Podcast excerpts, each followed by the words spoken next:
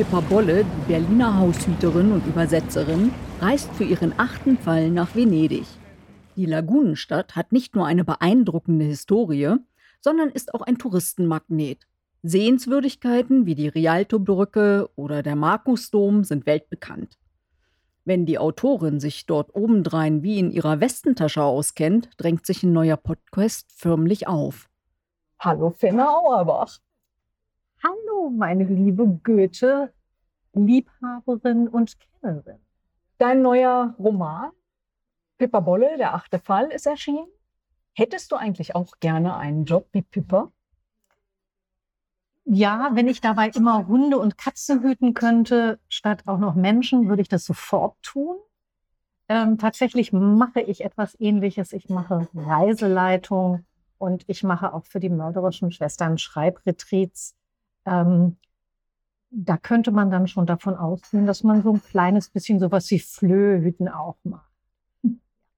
Genau. Im achten Fall stolpert Pippa in einem Fall in Venedig.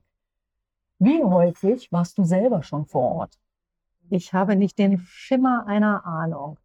Ähm, ich würde sagen, das ist alleine schon mit Gruppen mehr als 20 Mal gewesen.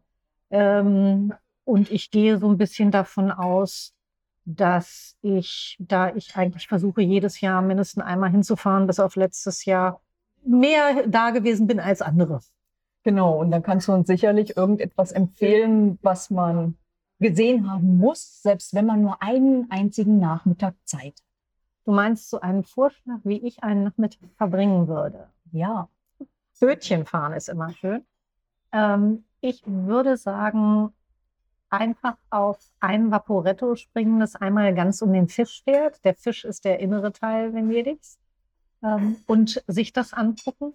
Oder aber vom Markusplatz über die kleinen Gassen zum Arsenale, vom Arsenale die, ein kleines Stück Riva della Scavioni hinunter zum Giardini, also zum, zu den Gärten.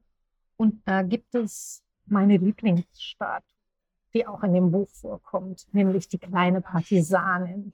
Die liegt mitten im Wasser und immer wenn äh, Ebbe ist, dann kommt diese Statue aus dem Wasser heraus. Man sieht sie da liegen. Und ähm, das ist eigentlich was, wo ich jedes Mal hin muss. Das, äh, und auch je, alle meine Gruppen müssen dahin. Und meistens versuche ich dann mit denen so dahin zu gehen, dass es genau eine Zeit ist, wo richtig schön die, ähm, die Flut weggeht und man sie langsam aus dem Wasser kommen sieht. Ja, das hört sich auch sehr sehenswert an. Äh, welche Vokabel müsste jeder Tourist für Venedig können? Grazie.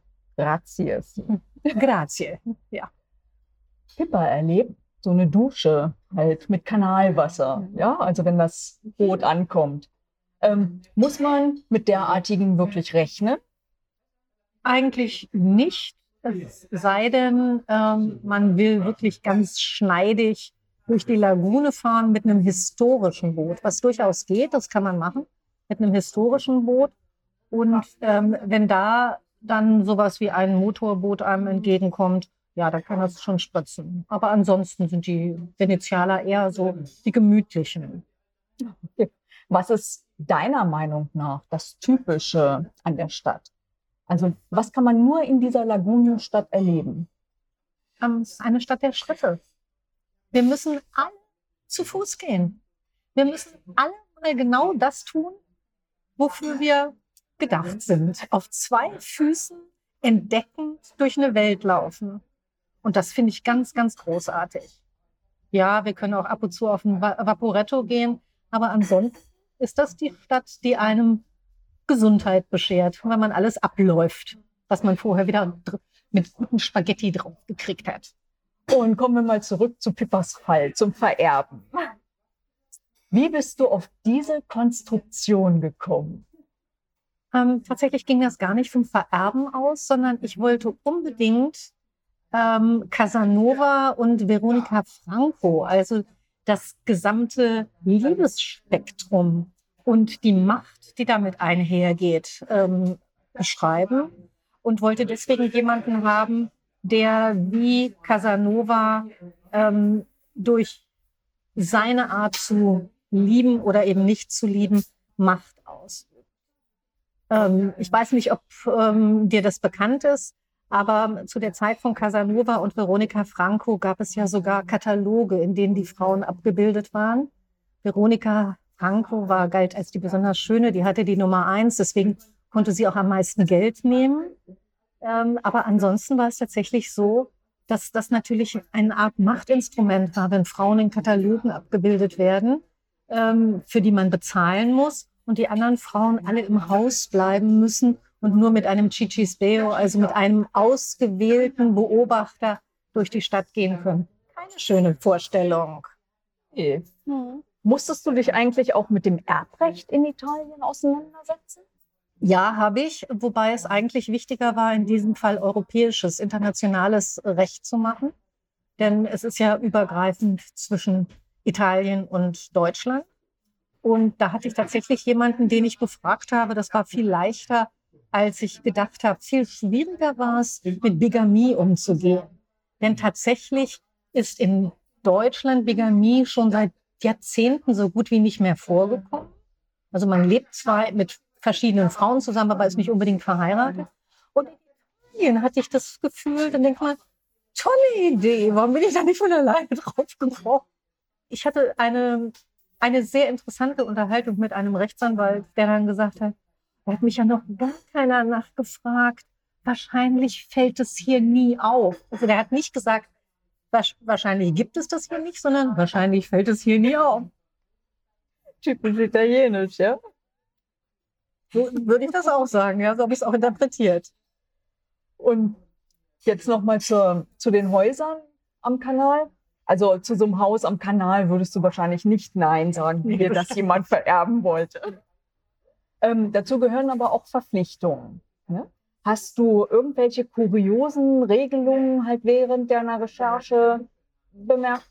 Also es ist überhaupt nicht einfach, überhaupt etwas wie eine Adresse oder eine Person in Venedig zu finden, wenn man dieses seltsame Zahlensystem oder Zählsystem der Adressen nicht kennt.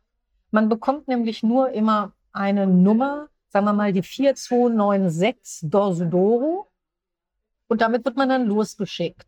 Und wenn man nicht weiß, wie man das in einem Sestiere zählt, dann hat man eigentlich keine Chance. Also um sich mit einem Venezianer zu treffen, macht man eigentlich immer, ich fahre bis zur Vaporetto-Station San Stai, holst du mich da ab? Und fühlt sich dann immer wie so ein kleines Kind und fragt sich, wie das geht. Und was noch schlimmer ist, wenn man das dann macht und auch selber dann glaubt, was gefunden zu haben, dann steht man immer nur vor so schönen Messing- ähm, Klingeln ohne Namen. Das heißt, da hat man auch keine Chance, wenn man nicht weiß, wo man klingeln muss. Und dann klingelt man einfach irgendwo. Und deswegen glaube ich, dass das Wort Grazie wirklich hilft. Danke, dass du aufgemacht hast. Wenn du mir jetzt noch sagst, wo ich hin will, dann geht's. Genau. Wie recherchierst du denn eigentlich in deiner reisefreien Zeit? Okay, du hast jetzt eben gesagt, du bist schon 20 Mal da gewesen, aber irgendwo findest du ja dann auch deine idyllischen Plätze, wo Pippa eben noch nicht war. Ähm, du meinst jetzt für zukünftige Bücher? Ja, das habe ich mich das ganze letzte Jahr gefragt, weil tatsächlich ist es ja so, dass ich immer fünf bis sieben Vorschläge an den Ölstein Verlag gebe und ähm, die sich dann was aussuchen. Und das habe ich dieses Mal tatsächlich als relativ schwierig empfunden, weil es etwas sein sollte, was eben Post-Corona spielen wird und ähm, ich es auch nicht ähm, ganz weglassen will. Also habe ich tatsächlich sieben Sachen eingereicht, die tatsächlich, wie mir jetzt gerade geschrieben worden sind, alle sieben auf ähm, Wohlwollen gestoßen sind und zwei haben besondere Begeisterung ausgelöst. Und das, äh, diese beiden sind ausgerechnet Dinge, wo ich sagen würde, oder Länder, wo ich sagen würde, die kenne ich schon so aus uralten Zeiten. Da die Südküste Englands kenne ich wirklich gut. Ja, schon seit ich 17, 18, 19 bin, fahre fahr ich nach England. Und ansonsten ähm, die Niederlande, Seeland Und da ich Nederlands gestudeerd habe, Freie Universität Berlin, wird das auch klappen. Okay. Und aus diesen beiden wird wahrscheinlich dann auch Fall 9 werden. Ach so, jetzt hätte ich gedacht, das ist ähm, Band 9 und 10 und dann noch die anderen fünf. Ähm, tatsächlich weiß ich nicht, ob ich die anderen fünf nicht dann woanders anbiete. Mal gucken. Das können auch Standalones werden. Okay. Darfst du uns denn sonst noch über deine neuen Projekte was sagen? Ähm, naja, eigentlich ist es, ist es so, dass äh, ich gerade ein Stipendium beantragt habe bei den Hessen über ein über etwas, was ich noch nie gemacht habe, Rätselgeschichten schreiben.